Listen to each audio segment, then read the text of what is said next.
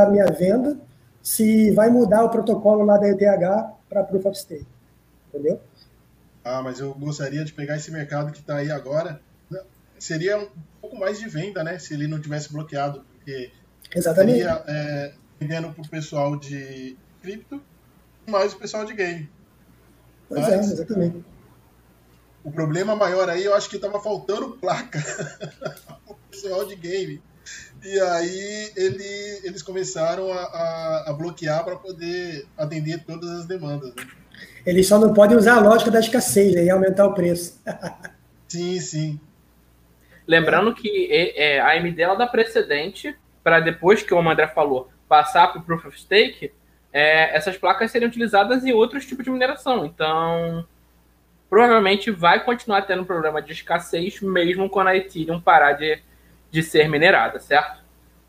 É, parece que teve um probleminha aqui no, no YouTube. Está marcando que a gente está no ar há um minuto só. Então, se o pessoal está chegando agora, sejam bem-vindos. A gente está online no YouTube e no Instagram. Não sei o que aconteceu aqui, mas vamos seguindo. Hoje estamos falando de notícias. Uh, vou colocar na tela a próxima notícia também, para o pessoal do Instagram. É, a chamada é: o primeiro tweet de Jack Dorsey finalmente foi vendido por 2,5 milhões de dólares. Estamos falando de NFT, tema que, por sinal, a gente conversou com Uno de Oliveira na última semana foi um papo muito bacana. Deixa aqui a recomendação para todo mundo ouvir, tá gravado aí. É, e agora foi vendido por 2,5 milhões. Foi você, André, que comprou? Baratinho, pô, não, tá baratinho, barato demais isso. Cara, esse é um processo muito delicado, né? NFT, ainda mais esses valores extravagantes, é muito delicado de falar nisso. Eu acho que vale uma live só para falar de NFT de novo, né? Como a gente falou com o Uno lá, de ter a volta dele. Mas, cara, é, é impressionante. Um tweet você tem a propriedade digital de um tweet, e aí você paga 2 milhões e meio de dólares. Dá mais de 10, de, na verdade, dá mais de 13, 12 milhões de reais. Sim, e teve uma correçãozinha, porque quando estava fechando o leilão, teve um outro saldo. Foi 2,9. Foi de um. Não sei se era indiano, eu não lembro, não me recordo onde era o, o, o país. Então teve. É, no final do leilão, foi dado um outro. Um, um outro. Ai, como chama? Lance. Outro lance. E quem estava, se eu não me engano, para comprar era o. Da Binance, eu esqueci o nome dele, sem ser o CZ. E aí ele, ele não, não efetuou a compra. Se eu não me engano, acho que a gente fez a, a atualização. E aí depois. Da, é, da Binance. Da Binance da Binance sem ser o CZ, eu não sei. É, eu só lembro do CZ também. Não, não, tem um CZ e tem um outro. Um outro cara que a maioria das matérias acaba saindo com ele. É, ele ele fez um deu um outro lance, um outro de uma outra obra, ele acabou comprando essa semana. Mas o, o último lance era dele, de 2.5. E aí teve uma outra pessoa que veio no último minuto e acabou dando lance. Eu esqueci o nome do cara. Mas é, NFT, cara, é um assunto muito interessante. A gente tem que chamar. É, vai ter mais, acho que acredito mais de uma, porque não tem como tratar esse assunto somente com, com mais uma live. Eu, eu acho é. bom, também muito, muito importante. Inclusive, o, inclusive a obra do Lampião lá do Uno de Oliveira que a gente fez a live, depois que a gente fez a live, ela foi vendida, né? Tiveram alguns lances, ela sim, foi sim. vendida por um cara famoso que foi o Rogério Flauzino, músico, né? Não sei qual é a intenção sim, dele, não sei se ele é um artista, se ele curte arte, mas foi ele que comprou a obra do Uno de Oliveira. E foi por quanto, Austin? Foi por 1.700 dólares. A Isla tinha dado um lance e ele cobriu o lance da Isla. Foi um ETH praticamente, né? Sim, sim, sim. Um praticamente um ETH.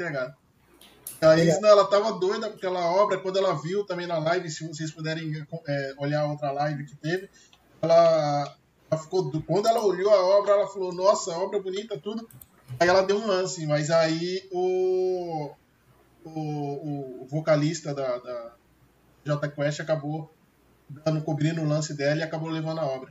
Nem sabia, Mas esse né, Lampião era, era um NFT, NFT único, porque o Uno tinha mostrado pra gente que alguns tinham eram cinco, cinco unidades. Eu não, não entendi muito bem como é que era. Sim, esse era único. Igual era o único. do. O Paulista, não vou conseguir falar. Leque. Coelec, Coelec. Coelec. Coelec, Coelec. É esse mesmo. Não, mas olha só. O Lucas, tá, o Lucas Farias está perguntando aí, é NFT. Ô, Júlio, mas esse negócio de ter cinco, eu não concordo muito não, viu?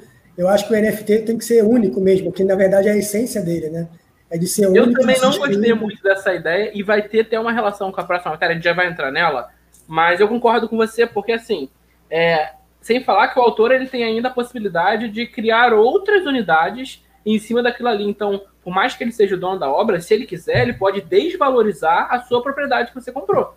Porque se você tem uma unidade e depois ele lança mais quatro, dificilmente o valor que você pagou na, na, na, primeira obra vai se manter. Provavelmente vai cair porque você tem um número maior à venda, né? Você perde aquela coisa da escassez, da exclusividade. É, ele falou que isso aí é mal visto, é como se fosse uma, uma regra de ética que eles têm entre si, os artistas, né?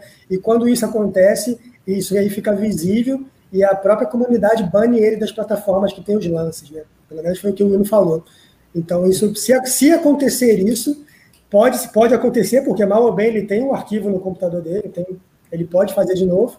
Se acontecer isso e ele colocar em alguma plataforma pública, se alguém vir e, e banir ele, tá fora, já era. Mas assim, é, sem falar que é uma coisa muito nova, então assim, a comunidade ela vai se autorreger, mas a comunidade que está aqui hoje é a mesma que vai daqui a dois anos, três anos. A, do, do, a comunidade de cripto mudou muito em três anos, imagina em dez. Então, é. é. uma coisa a se pensar. O Lucas, per... Lucas é, Farias está perguntaria tá perguntando a plataforma. Eu não lembro da plataforma que foi. Vocês lembram o nome da plataforma? Eu vou dar uma olhada aqui, mas acho era, acho que era o Marketplace, não era? Ele falou, é. ele falou três plataformas diferentes. Ele falou três plataformas diferentes. Ele escreveu aí, né?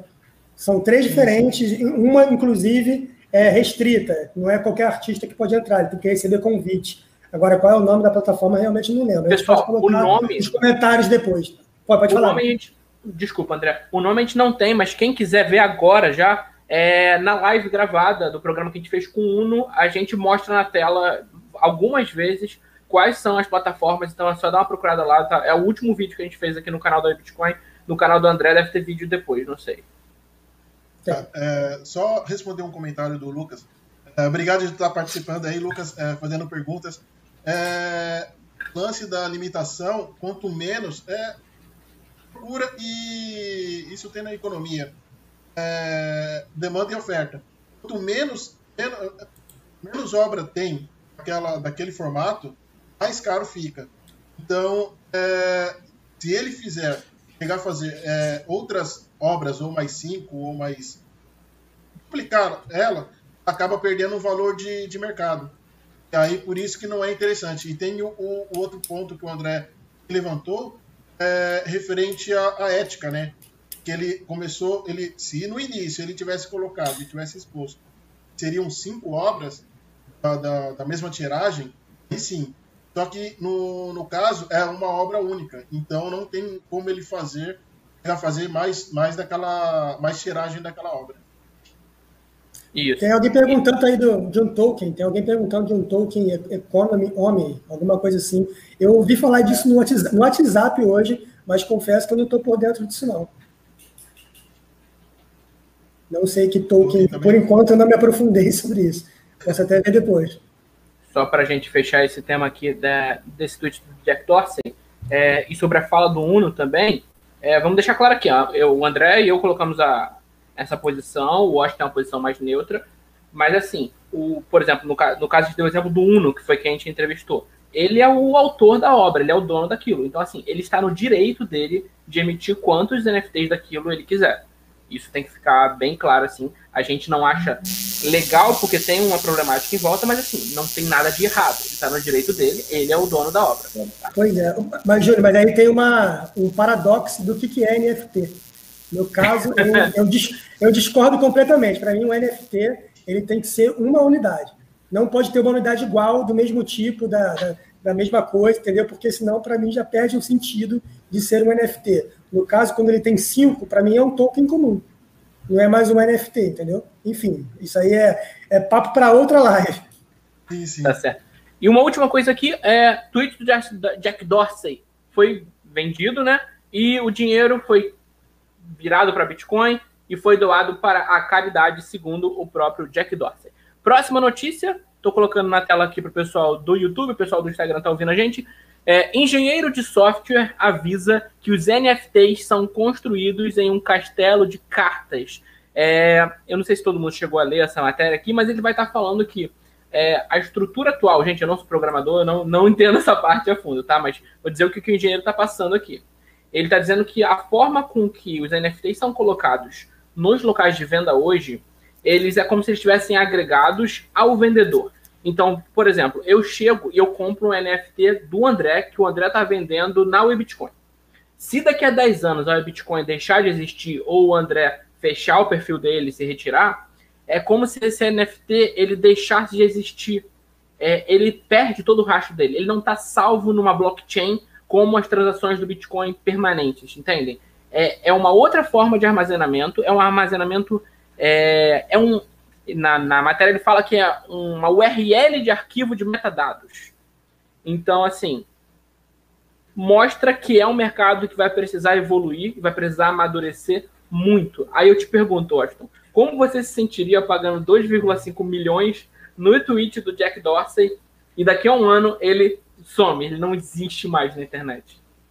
É, cara, isso eu achei um problema muito grave, porque em algum momento você tem, depois de dois minutos, é, um problema na base, sumiu, e o, o, o URL é, é, como se fosse um endereço de, de, de internet mesmo. E aí a, a obra vou falar física, porque ela não é física. Mas o arquivo, ele fica hospedado nessa meta que você falou, metadados, né? Metadados JSON é o tipo Sim, de arquivo. ele fica armazenado aí. Se acontece alguma, algum problema em um dos lados, ele automaticamente ele vai sumir. E aí, no caso, ou não sei se você tem como entrar em contato com o artista para ele te enviar novamente. Mas é um, é um como tá no início, eu acho que eles vão ter que fazer é, grandes mudanças aí para poder melhorar esse, o aspecto disso. É, eu vou tentar fazer um resumo, um resumo, do que eu entendi qual que é o problema. Existe no NFT, dentro da blockchain, a prova que você é o proprietário digital daquele negócio. Então, aquilo ali está bem definido.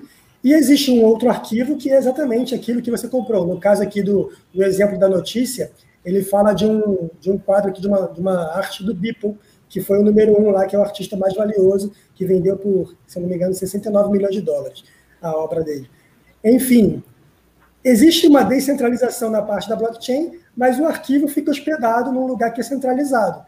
Se esse lugar que é centralizado acontecer algum problema com ele, pode perder o arquivo, porque ele está hospedado nesse local.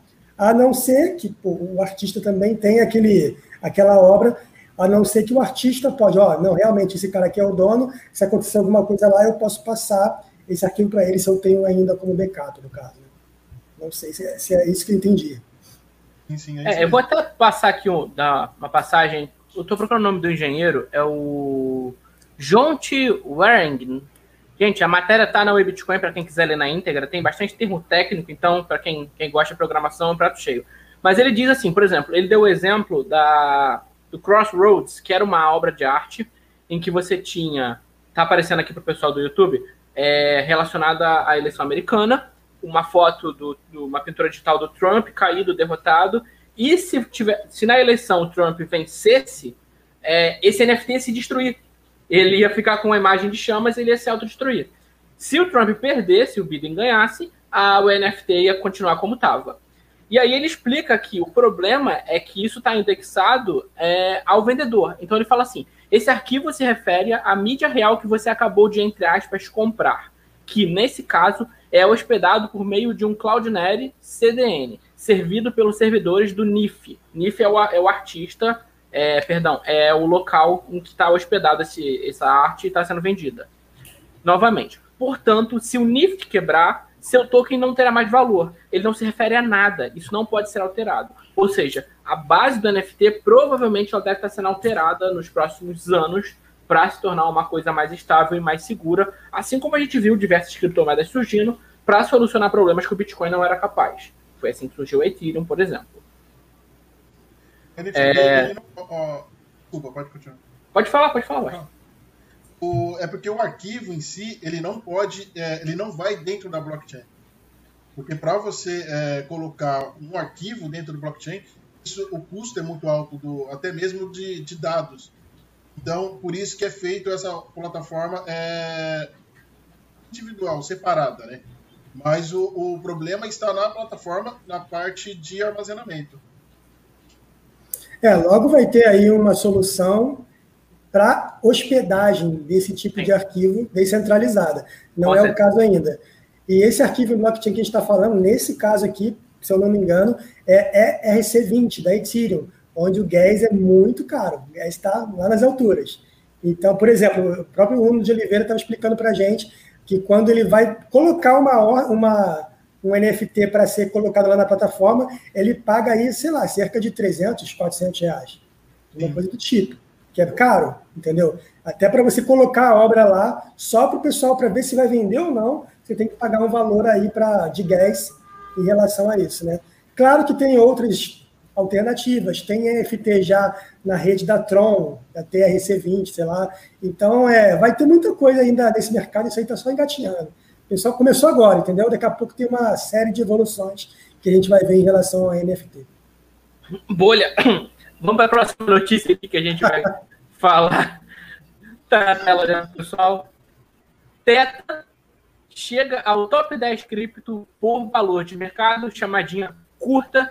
É, essa criptomoeda agora está na nona colocação no CoinMarketCap, abriu aqui, com uma capitalização de mercado de quase 13 bilhões, está atrás da Uniswap e deixou a Litecoin fora do top 10. Está negociando essa, André? Já negociei esses dias também, Teta. E ela só subiu 17 mil por cento em um ano. a Teta é um, é um projeto interessante que é de streaming de jogos, né? É, um, é uma blockchain, é uma coisa descentralizada que referente a streaming. O cara que os gamers que colocam lá e querem fazer live de jogos, ele pode usar a plataforma da, da Teta, Teta, sei lá como é que eles falam. E ainda tem um token dentro dela que é a T-Fuel, que é o token da Teta. Ela um é, é, quando saiu a matéria, ela estava em décimo décimo primeiro? Eu acho que ela estava em. Na verdade, quando saiu, ela já estava em nono mesmo. E, inclusive, nono. teve uma. Uma notícia hoje de que ela caiu porque a mainnet dela foi adiada para junho, uma coisa assim. Mas ainda assim ela se manteve no top 10. Então, bom, a capitalização de mercado está forte, pelo menos. É, não, o ponto é, o Bitcoin caiu pra caramba hoje, já deu uma recuperada e agora nas últimas 24 horas está ganhando 0,46%. Enquanto isso, a Teta está ganhando 18%. Então é, é diferente. Né? Tem um potencial aí. O Mar Vermelho só está destacando ela e uma outra, né, entre as 10. É, não, agora começou, pelo menos, deixa eu dar um F5 aqui, de repente. Ah, aqui nos últimos, nas últimas começou a ficar verde, começou horas, a ficar verde. Só Cardano e Teta não estão no vermelho nas últimas 24 horas. No top 10, as outras todas estão no vermelho. Beleza, gente. É, vamos passar aqui para a próxima notícia. Inclusive, é o Mar Vermelho que a gente vai falar. Está na tela. Mercado cripto perde 150 bilhões à medida que correção do Bitcoin continua o Bitcoin chegou a 50 mil e uns trocados em dólares hoje. Caiu forte e baixou, chegou a baixar de um trilhão, André? Bitcoin, sim. Vocês estão comprados ainda? Como é que está a situação de vocês? O Bitcoin... Como é essa queda? O market cap do Bitcoin hoje é 978 bi. Então ele deu uma queda realmente relevante, digamos assim. Nesse momento ele deu uma recuperada para 52 e eu estou comprado. Cara, caiu, eu compro. não, não é bem por aí não. A gente pega suporte, a gente vai definindo os suportes importantes. Então, o próximo suporte importante aqui que eu estou vislumbrando aqui é 49 mil dólares. Batendo a 49 eu compro mais um pouquinho, entendeu? Eu tá conversei com a Isna mais cedo. O suporte da Isna é o Elon Musk que está comprando, que ela me falou. E tu, Washington, como é que você tá nessa situação do Bitcoin? Na mesma situação que o, que o André. Ele vai caindo, a gente vai discutindo aí a, a parte do, do, do suportes que vai encontrando. A gente está efetuando compras aí na forma do suporte. E vamos que vamos, né? Liquidação. É, mais ou menos, é porque tem uma. Olhando no gráfico semanal, que é um gráfico mais longo, ele tem uma chance real de ele ter uma queda de até 30, 32 mil dólares. E aí é punk. Porque se ele chegar nesse nível, é 50% de queda em relação à alta histórica dele em 62 mil. Então tem que tomar, tem que ficar esperto aí no mercado. Mas, André, ainda é muito acima de onde a Grayscale e a MicroStrategy compraram. É muito acima. Eles compraram Sim. na faixa de 16 a 18, não foi? É, não, eles, eles, eles foram comprando, foi subindo e foi rompendo os topos, eles foram comprando. O, o Michael Sales chegou a comprar a 22, 23, 26, entendeu? Ele vai comprando até chegar num nível, eu falei, agora está esticado demais, vou esperar alguma correção. Aí corrige mais um pouco, chega num ponto de suporte interessante, compra mais um bocado, entendeu? É, faz parte. Só que esses caras são holders, né? Então, são é um tipo de investidores de longo prazo que esperam um ano, dois anos, cinco anos para ver o que, que, vai acontecer. Eles não, não compram, ah, se cair a 30 mil, eu estou perdendo. Não, para eles, eles não estão nem vendo isso. Esses caras estão comprando para longo prazo mesmo. A gente tem que ver também que é, com essa queda, se chegar a esse patamar, eu acho que tem mais empresas entrando aí e tentando impulsionar lá para cima, né? Mas vamos ver o que, que vai dar. Última notícia do nosso programa de hoje, pessoal. É, tá na tela. Elon Musk diz que agora a Tesla aceita Bitcoin, valorizando a criptomoeda Washington. Bitcoin subiu mil dólares assim que o Elon Musk é, publicou isso. É, isso foi ontem, né? Foi dia 24, foi ontem. Bitcoin caiu depois disso. Mas na hora gerou uma, uma euforia, um burburinho. E ouvi relatos aqui no meu, no meu ponto eletrônico que você já está comprando seu primeiro Tesla com Bitcoin, eu acho. Não, não. o André, quem sabe, mas eu não. cara, é, ele é. Entre aspas, um showman, né, cara? Ele coloca lá no Twitter é, qualquer coisa falando de qualquer moeda, até é, moeda meme, que é a, a, a, Doge, se eu não me engano. Ele twitta, a moeda começa a ganhar valor de uma certa forma que é um absurdo. Mas eu acho que é muita gente medo né, de ficar do lado de fora. Ela deu essa subida aí. Depois ela conseguiu sustentar e começou a, a queda. Eu acredito que se ele não tivesse, não sei se o André vai concordar comigo, se ele não tivesse é, colocado essa notícia, ela, eu acho que ela teria, teria fazendo essa correção é, um dia antes ele, tá, que ele chegou a anunciar isso. Concorda comigo, André, ou não? Concordo. Na verdade, sim, é interessante em relação a Elon Musk, que é o seguinte, a gente não pode nem falar que ele é um insider trader, que é um cara que está operando de forma ilegal, informação privilegiada. Porque ele não tem informação privilegiada, ele gera a informação. Ele, no Twitter dele, ele gera a informação que ele quer e manipula de verdade o mercado. Ele está sendo investigado pela SEC, não é a primeira vez, André. Exato, ele está sendo investigado pela SEC, mas ele não tem informação privilegiada do Bitcoin. Ele está colocando no Twitter dele, ó, vou comprar, comprei. Opa, galera, tô aceitando o Bitcoin no Tesla aí, hein? E eu não vou gastar, não. Vai, vai entrar para o caixa da empresa. Entendeu? Ele, ele gera informação. Como ele, tem, ele é uma influência, né? ele tem grande influência, e tem, ele arrasta muita gente, vem uma onda atrás dele. Aí eu vou até voltar um pouquinho, assim, duas casas atrás, quando a Tesla anunciou oficialmente 1,5 bilhões de investimento em Bitcoin. Cara, mercado, só o Bitcoin é um trilhão de market cap, 1,5 bilhões não é nada. Só que o que ele arrasta por trás dele é muito forte, é muito grande, entendeu? É muita gente. Opa, Elon Musk está comprando, hora de comprar. Primeiro ele fez uns testes com a Dogecoin, vamos testar essa, essa shitcoin aqui para ver se realmente consigo manipular. Opa, consigo manipular, agora vamos testar no Bitcoin. Conseguiu manipular no Bitcoin. Falei, então agora é com ele, entendeu? Já tá ficando chato. É, eu só espero que ele me avise antes de começar. Me avise qual a moeda e antes de começar a twittar, cara. A compra Seria da Tesla. Aquela... Eu vou procurar aqui rapidinho é, mas aquela compra da Tesla foi abaixo de 30 mil, não foi? Ah, eu tem que ver. Não lembro, cara. Deixa eu olhar aqui rapidinho. Tem que ver, tem que ver. Eu não sei se foi abaixo de 30 mil, não, mas mesmo se for na casa dos 30, tá. Excelente. Porque assim, ele comprou uh, ah, para Tesla o Bitcoin para reserva, né? E aí passou acho que 15 dias, 20, uma coisa assim, foi menos de um mês. E aí foi oficializado, tornado público isso para todo mundo. Então, assim, o Bitcoin já tinha subido bastante desde quando ele comprou. Ó, deixa eu ver aqui quanto que foi ah, mais ou menos. Enquanto isso, o Faclube Premium está perguntando uh, qual cripto que vale a pena comprar no momento. A gente não pode fazer indicações de, de, de compra de, de criptoativo, mas uma recomendação que a gente faz aí é você estudar muito bem o, o projeto que a, a cripto está trazendo e aí você vê se o projeto é bom, se é fidedigno, aí você entra na, na, na cripto, mas a gente não pode estar tá recomendando aí nenhuma cripto. Olha só, é, a gente tem a matéria do dia 8 de fevereiro que o Bruno fez, em que a Tesla comprou 1,5 bilhão em Bitcoin de acordo com a SEC. Esse foi o dia que a informação veio a público. No dia 29 de janeiro, o Elon Musk ele mudou a build dele para Bitcoin. Isso deu um pump enorme. Nessa data, a Tesla já tinha comprado Bitcoin. É, a compra de Bitcoin foi na primeira metade de janeiro.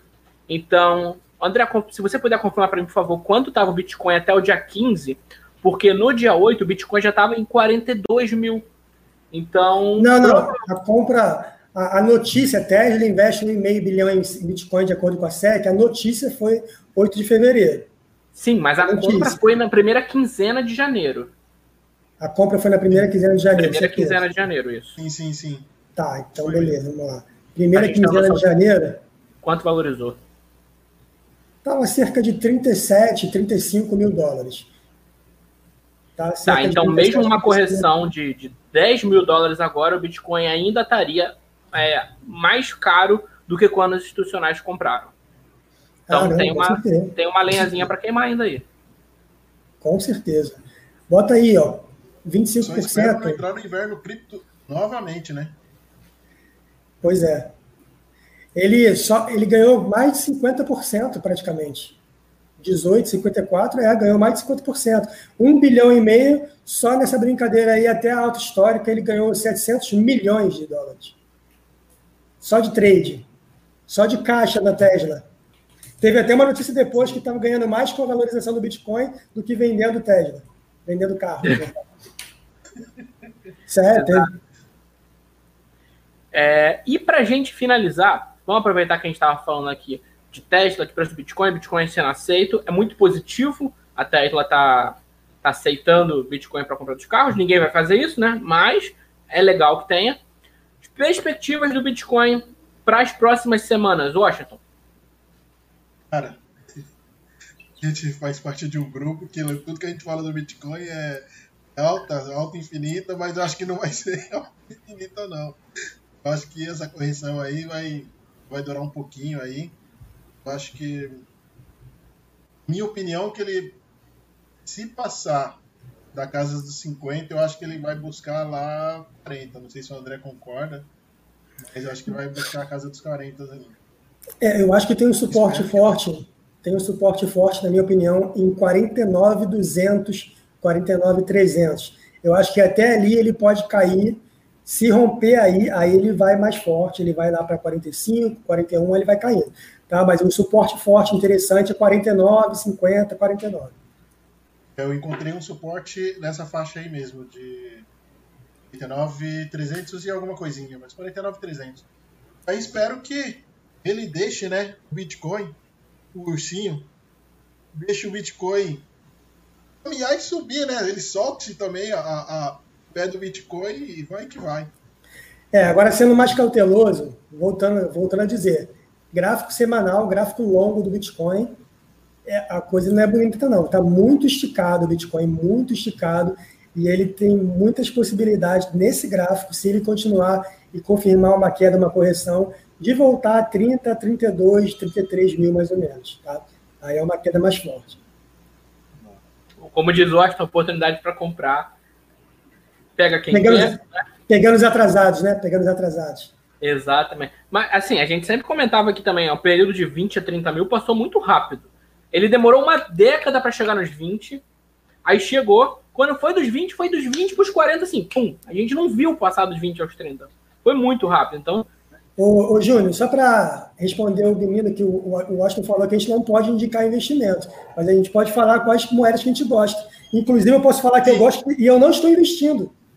Tá? Tem, tem moeda que eu posso falar aqui e eu não estou dentro dela, não estou comprado. Então, eu vou falar assim: a Tiles é um projetaço, um projeto esportivo lá, já tem Barcelona, já tem Milan, já tem PSG, já tem Galatasaray, tem vários times, está entrando o UFC, está entrando outras coisas. Então a Tiles subiu muito esses últimos tempos, é um projeto para ficar de olho. Tá? A própria Teta, que a gente falou mais cedo também, é um projeto para ficar de olho, é um projeto que tem muito potencial. Tem um projeto que fala de dados móveis, né, o Wireless, que é a Dente, que é um projeto também interessante, é para estudar pega esses projetos e estuda esses projetos a dente.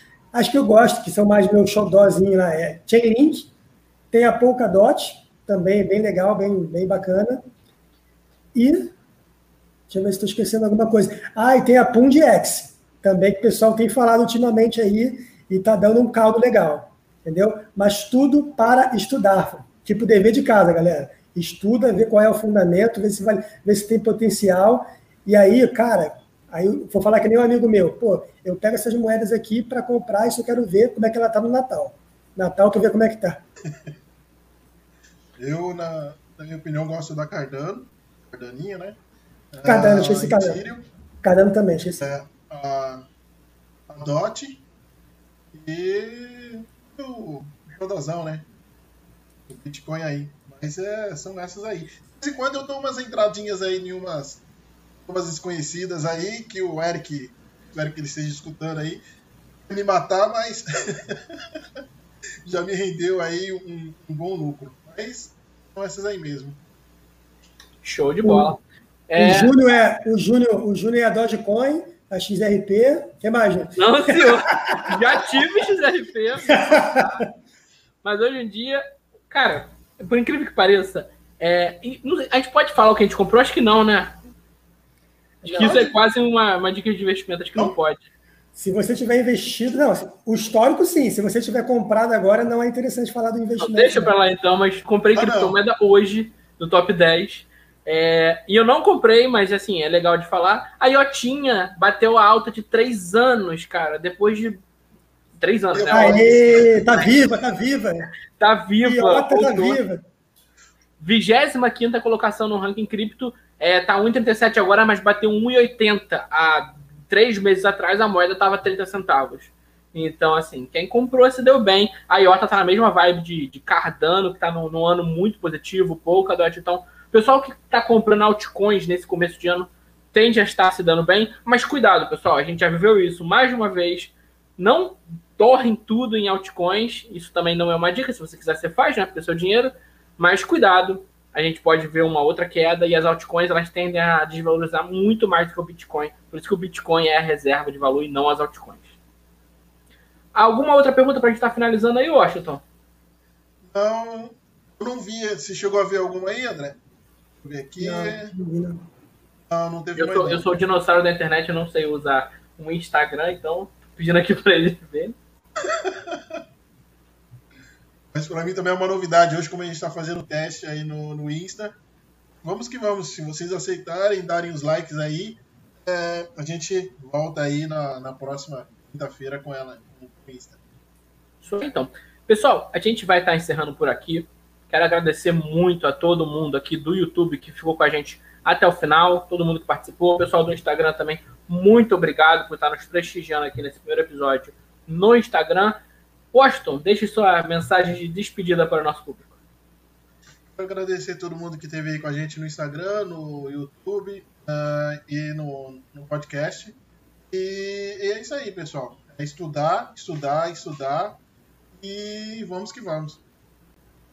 André, despeça-se. Opa, galera. Fala, galera. Obrigado, então, pela presença de todos, por todas as perguntas. YouTube, Instagram, Facebook, todo mundo que está presente aí. E é o que o Washington falou, cara, a educação ela vai salvar o mundo. Pode não ser agora, pode não ser daqui a 50, 100 anos, mas ela vai salvar o mundo. E a educação financeira, um dia ou outro, vai fazer parte da nossa história desde pequeno, né? e aí a gente tá, faz parte disso. Gente, nós somos privilegiados por fazermos parte disso. Vamos que vamos, galera. Até a próxima, então. Valeu, um grande abraço para vocês. Isso aí, pessoal. Grandes beijos. Lembrando que todas as notícias estão no, na, no o pessoal quiser dar uma lida no que a gente comentou hoje, está tudo lá. A gente se encontra novamente na próxima quinta-feira, acredito que no Instagram e no YouTube também. Então, um grande beijo a todos e até lá.